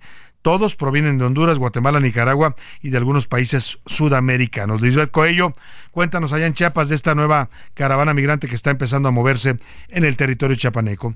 ¿Qué tal Salvador? Muy buenas tardes. Te saludo con gusto a ti al auditorio informarte que una nueva caravana de unos 2.000 migrantes salió de Tapachula, Chiapas, la madrugada del pasado jueves con destino a Estados Unidos, a pesar de las medidas que han tomado los gobiernos de Estados Unidos y México para frenar la migración irregular que no se detiene. Este es el primer grupo multitudinario del año conformado por extranjeros de Haití, Venezuela, Nicaragua, Honduras, El Salvador, Colombia, donde en su mayoría viajan mujeres, niños y jóvenes que han dejado la difícil situación económica, la violencia, la inseguridad, las pandillas y se dirigen a una nueva vida alejada de sus países. Los migrantes llevan consigo una manta de color blanco a la que le escribieron migrar no es un crimen, criminal es un gobierno que reprime a los migrantes. Los extranjeros dejaron la ciudad y tomaron la carretera costera. Este grupo de migrantes de varias nacionalidades salió con la esperanza de poder llegar al centro y si se puede avanzar hacia el norte del país. Se van subando cada vez más al llegar al México los encontraban otro grupo de migrantes que se les unió para seguir caminando sobre esta carretera federal. Finalmente te informo que este contingente avanza solo sin ningún activista o líder. Son algunos migrantes que han sido deportados, que ya conocen la carretera federal 200 y que han decidido avanzar con este grupo. Hasta aquí el reporte Salvador. Muy buenas tardes. Muy buenas tardes. Vamos a hablar de esta problemática migratoria. Hoy el presidente López Obrador se refirió a la propuesta que hizo el presidente Joe Biden en Estados Unidos. Eh, Joe Biden, pues mire, el tema migratorio inunda la campaña estadounidense. Es una materia muy jugosa, muy carnosa para los candidatos, sean republicanos o sean demócratas. O sea, decir Estados Unidos no debe recibir más migrantes, debemos cerrar la frontera, tenemos que endurecer nuestra política migratoria porque nos están robando los trabajos pues es un discurso que siempre vende y siempre gana simpatizantes y votos. Por eso todos los partidos empiezan a manejar este discurso. vamos a platicar con expertos un poco más adelante, pero por lo pronto el presidente hoy cuestionó y condenó a su homólogo Joe Biden por eh, lo que llamó una actitud demagógica. Resulta que Joe Biden le preguntaron en un programa o en una conferencia sobre qué opinaba de una propuesta que lanzó Donald Trump. Claro, Donald Trump se entiende, dijo que había que definitivamente cerrar la frontera con México, porque solo así íbamos a evitar el paso de migrantes ¿Qué va a pasar con toda la vida que hay entre las ciudades fronterizas, entre Tijuana y San Diego, entre Ciudad Juárez y El Paso, entre McAllen y Reynosa, entre Bronzeville y Matamoros, entre Eagle Pass y Piedras Negras? ¿Qué va a pasar con esa vida de la que dependen también ingresos para los estadounidenses, no solo para los mexicanos? Bueno, pues así es la propuesta de Trump. El problema es que le preguntan al presidente de Estados Unidos y él dice, pues sí, me parece adecuada la propuesta. Ahorita le voy a poner el audio de Joe Biden. Eh, ya está el audio de Joe Biden. Todavía no. Eh, esto por lo pronto fue lo que, lo que dijo el presidente sobre esta respuesta que da Biden apoyando un cierre eventual de la frontera entre México y Estados Unidos. Es muy demagógica la postura. Vamos a cerrar las fronteras. Lo respeto mucho el presidente Biden, se ha portado muy bien. Antes también lo hizo el presidente Trump, fue muy respetuoso de nosotros. Entendemos las circunstancias, pero imagínense cerrar la frontera con un poco de luz en la frente, no se podría pensar que esa es una solución. Pues ahí está el presidente López Obrador criticando a la propuesta de Biden. Decía yo que la contestó en una conferencia, no, fue en un documento, lo cual no deja de ser igualmente delicado. El presidente Biden propone como una medida para frenar la migración ilegal a Estados Unidos, el cierre de la frontera con México. José Luis Sánchez, ¿dónde lo dijo? Salvador, se trata de un documento oficial firmado por el mismo Joe Biden, lanzado el pasado jueves, en el que, bueno, pues asegura y pide que en caso de que el Congreso eh, apruebe o les pida al Congreso que apruebe una serie de leyes eh, eh, migratorias, en caso de que no fuera aprobado, entonces sí iría por el cierre. Dice, lo que se está negociando sería, si se convierte ley, dice Joe Biden, el conjunto de reformas más duras y justas para asegurar la frontera que jamás hayamos tenido nuestro país. Sin embargo, de no lograrse, entonces sí tendríamos que cerrar la frontera. Eh, me daría como presidente, dice, una nueva autoridad de emergencia para cerrar esta frontera cuando se ve abrumada y cuando no existen las condiciones para proteger a las personas norteamericanas que están en esta zona. Delicadísimo que lo diga el presidente de Estados Unidos en un documento oficial. Que lo digan en campaña los candidatos, Trump y cualquiera de los republicanos o los demócratas, porque también le entran en esta agenda antimigrante, pues eh, se entiende pero que lo diga el presidente en un documento oficial, por eso la reacción del presidente mexicano condenando esta eh, pues posición que toma el presidente Joe Biden.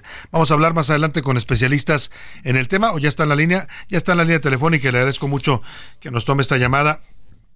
el doctor Rafael Fernández de Castro, él es director del Centro de Estudios México-Estados Unidos de la Universidad de California en San Diego. Doctor, un gusto saludarlo, muy buenas tardes. Muy buenas tardes, el gusto es mío. Doctor, ¿cómo tomamos estas propuestas? Decía yo, una parte es el discurso de campaña que va a subir de tono, como lo hace eh, cíclicamente cada que hay elecciones en Estados Unidos contra la migración, pero que el presidente de Estados Unidos formalmente en un documento diga que es un escenario posible el cierre de la frontera con México. ¿Cómo lo tomamos, doctor? Bueno, eh, lo que está diciendo Biden es que van a cerrar la frontera. O sea, no sabemos los detalles. Eh, de lo que está hablando es de un documento que no conocemos, es un, es un acuerdo que han estado cocinando un grupo de senadores republicanos y demócratas para tratar de poner más orden en la frontera y además los, los republicanos no le están dan, no le van a dar dinero a la administración, al presidente Biden, para la guerra de Ucrania y para la guerra en Gaza, para ayudar a Israel, si no llegan a este acuerdo sobre la frontera con México. Y lo que ha pasado con esto es que, bueno, el, paquete no sabemos de la negociación se va a dar a conocer esta semana, entonces estamos especulando. Biden dijo eso, pero más importante, dijo Trump, no quiero ningún acuerdo, le dijo al Congreso como si ya gobernara Trump, no quiero ningún acuerdo, de alguna eh, y no quiere ningún acuerdo Trump porque él quiere caos en la frontera, quiere deshacer la frontera. Creo que Biden se equivocó. Lo que él quiere decir es que van a cerrar la frontera para los refugiados, para las gentes que piden asilo. Este, eh, supuestamente lo que se ha filtrado es que cuando llegue a un número muy elevado se va a cerrar la frontera. Este, eh, y no, este, pero no conocemos los detalles y aquí lo que hay mucho ruido porque hay elecciones en Estados Unidos y porque Trump no quiere un digamos, un acuerdo y dice, un acuerdo le va a ayudar a Biden, va a decir Biden, yo logré este acuerdo legislativo y Biden se tiene que ver duro y se tiene que ver eficiente en la frontera. Entonces, yo diría, cosas, texto Biden es muy de que habla y este cierro la frontera cierro la frontera, lo que yo entiendo, pero insisto, con el caveat que todavía no tenemos el documento, es cierro la frontera para los peticionarios de asilo, no cierro la frontera para mercancías, no cierro la frontera para otras cosas. Claro. Y este, claro, esto ha provocado mucho ruido en México porque es una aseveración muy fuerte de Biden, pero hay que entender el contexto. Lo fascinante de esto es que Trump le dijo a, sus legisladores, a los legisladores del Partido Republicano, como si ya fuera el presidente, no haga nada. en la Cámara Baja le están haciendo caso, pero en la Cámara Alta dijo el senador de Oklahoma, que es el que lleva la negociación. Espérame tantito, esto es muy importante para unir la frontera, no hagamos, no politicemos este acuerdo que todavía ni siquiera se conoce por el público. Estados Unidos. Entonces, esperemos a, conocer el acuerdo y entonces sí hagamos, digamos, veamos qué nos tocaría, pero pero no hay nada firme todavía. Todavía. ahora, a reserva de que conozcamos, como usted dice, los detalles y esto, que se explique bien lo que plantea el presidente Biden en este documento oficial, eh, pensar en un escenario así, eh, doctor, es de por sí ya caótico, ¿no? Hablamos de una frontera que tiene vida en común de los dos lados. Bueno, lo importante es que hay que entender que los números de migrantes en la frontera que llegaron en noviembre y diciembre no tienen precedentes. Los dos últimos años se han roto récord de encuentros con la patrulla fronteriza. Eh, estamos hablando de más de dos y medio millones de personas que llegan a la frontera. En el mes de diciembre llegaron a 302 mil en un solo mes. Entonces, esto, la verdad, las cosas crea un enorme caos en la frontera de Estados Unidos. Muchos están pasando a Estados Unidos y entonces esto ha sido, digamos, es probablemente el mayor talón de Aquiles de Biden en la, elección.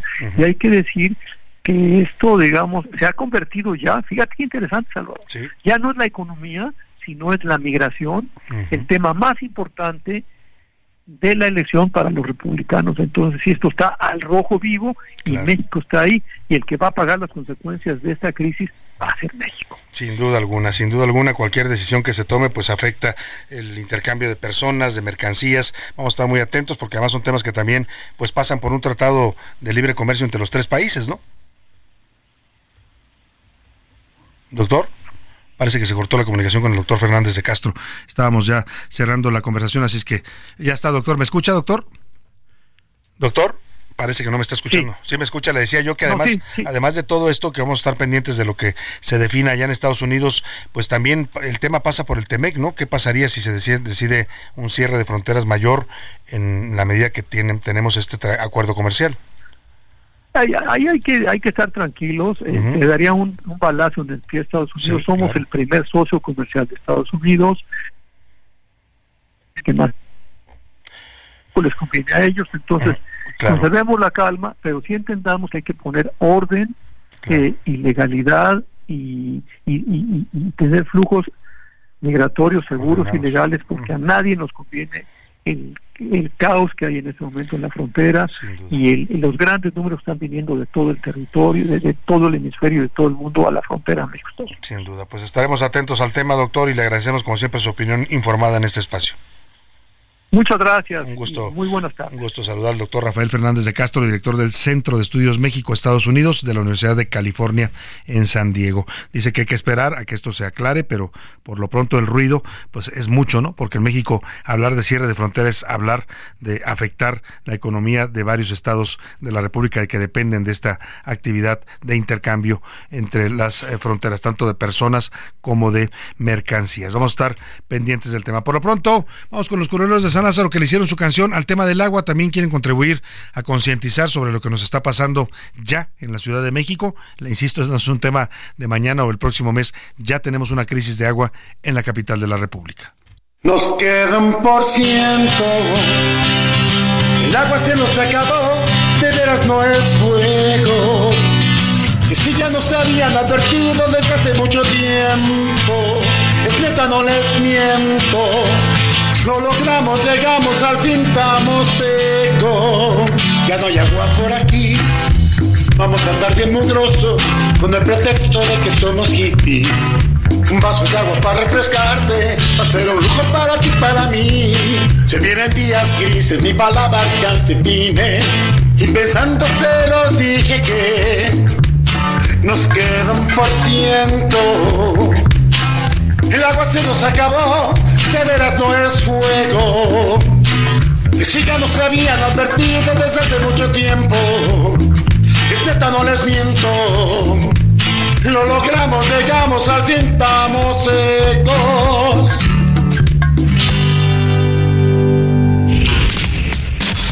Los deportes en A la Una con Oscar Mota. Señor Mota, bienvenido. Anda usted con una sonrisa de oreja a oreja. ¿Por qué será? Eh, ya viene el Super Bowl, querido Salvador García Soto. Eh, voy, voy a. No sé si tengo ya que darles la respuesta a la pregunta que hiciste para regalar los boletos a Pumas. Porque tiene que ver, obviamente, con la información que pasó este fin de semana. Yo, yo creo que ya, la llegó. podemos ya dar. la podemos dar porque ya, ya están las respuestas de los ganadores. Bendito sea el Señor, querido Salvador García Soto. Segundo triunfo de los Pumas en este torneo. Van tres partidos. Eh, sí voy a tener que meter un poco de sal en la herida porque pues van tres partidos. Dos triunfos de Pumas. Las Chivas no han ganado. Eh, hablar. o sea, No, no quiero comentar pero ese tienen tema. salud. pero Cambiemos ti- de tema. pero tienen salud. Bien lo que hace el equipo de Pumas, dos goles de Toto Salvio, eh, también empata por ahí América, no han perdido el América, ya eh, rompió esta racha positiva que tenía en cuestión a triunfos, pero por lo menos vamos, no perdió. Gana el equipo de Monterrey, empata el equipo de Tigres y Cruz Azul también gana. Entonces son de los temas importantes que pasó este fin de semana en el fútbol, pero algo que seguramente vas a querer platicar es justamente lo que sucedió en el Estadio Akron. 50 mil personas, 50 mil uno, porque yo creo que Salvador García Soto estaba ahí viendo en la televisión y en apoyando. espíritu, en espíritu. Justamente, vamos a contar 51 mil, 50 mil personas y uno que apoyaron esto. Y como él lo dice, es el equipo de todos, el equipo de los mexicanos, es el equipo de los chivermanos. Bienvenido Javier Chicharito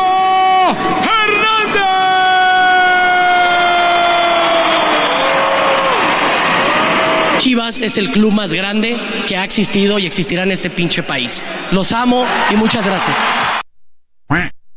¿Qué, qué tal el chicharito? A ver, muy bien. Pues ¿eh? tal y como lo dice, lo dice de una Y que manera viva muy México, campeones. Ahora nomás falta que ganen, ¿no? Nada más. Para ser el mejor club del país. Y que juegue Chicharito. Va a jugar por ahí alrededor de mm, mediados de marzo para los amigos y amigas que nos están escuchando. Chicharito viene de una rehabilitación, está en la fase final de una rehabilitación por una lesión y una operación en su rodilla. Entonces, él estaría, espera tener el alta médica a mediados del mes de, de marzo, mediados finales. Entonces, por ahí obviamente le estaremos informando la parte puntual de cuándo, cuándo estará regresando. También ahorita en el tema de fútbol, querido Salvador, vamos a escuchar lo siguiente, porque, eh, pues, ¿qué le pasó a este gobernador? Escuchemos. A ver. Y si fueran realmente de perteneciente a un cártel, ¿qué, qué crítica sería? Mira, eso es tan terrible como portar una playera del América. Escuchamos a Carlos Merino, gobernador de Tabasco, Ajá, gobernador sustituto. que hizo una comparativa de decir que eh, la, la gente que utiliza alguna a- algo relacionado a un cártel de narcotráfico Ajá. que es igual de malo que traer una playera del América.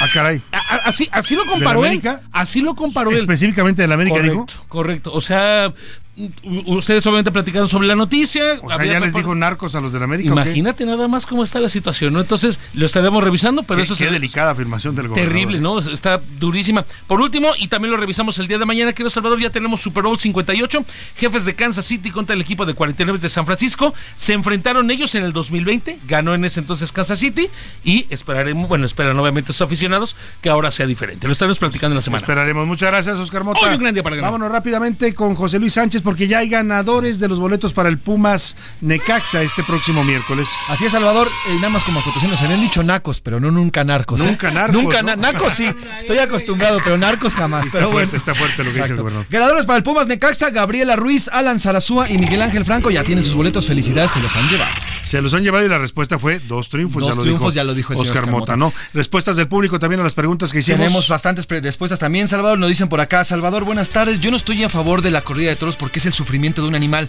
Un animal que no le ha hecho absolutamente daño a nadie. Y eso de que se crearon para eso, la naturaleza no tiene ningún, eh, ningún genoma que haya sido creado algún animal para ser asesinado. Saludos, Salvador. Nos dicen por acá también. sobre, el, también sobre el tema de las corridas de toros, nos dicen la señora Fabiola. Salvador, buenas tardes. No estoy a favor de que sea asesinado un animal así y menos que sea aplaudido por miles de personas en medio de algo que pareciera antiquísimo como si fuera el Coliseo Romano. Saludos, Salvador, también hizo por acá. ¿Sí? Mira, el señor Fernando Rodríguez dice, Salvador, qué bueno que regresó la tauromaquia. Es una tradición que se está perdiendo en nuestro país y hay que revivirla. Es otra opinión que también existe de, de este nuestro lado. Por acá también el señor Román nos dice, es increíble que hayan permitido que personas agredieran a algunos aficionados que estuvieron presentes en estas corridas. No se puede pasar de la violencia a más violencia. Saludos, Salvador, también nos Se refiere a los que protestaban en contra de la corrida, que hubo algunos incidentes ahí de jaloneos con los que acudieron a la plaza. A ver, Oscar Mota, tú como eh, experto en deportes, evidentemente el toreo no es un deporte. Muy rápido. Nada más no lo pongan en deporte. Llámenlo espectáculo si quieren. Arte, Ah, ¿no? Como quieran llamarlo. lo que Pero quieras. no va en el deporte por una cuestión muy básica y muy en elemental. No hay una competencia.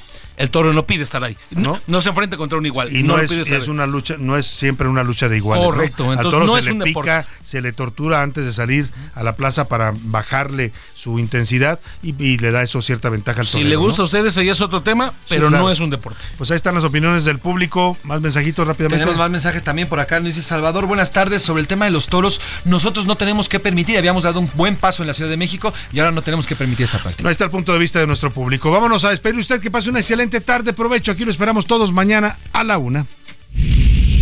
Por hoy termina a la una con Salvador García Soto. El espacio que te escucha, acompaña e informa. A la una con Salvador García Soto.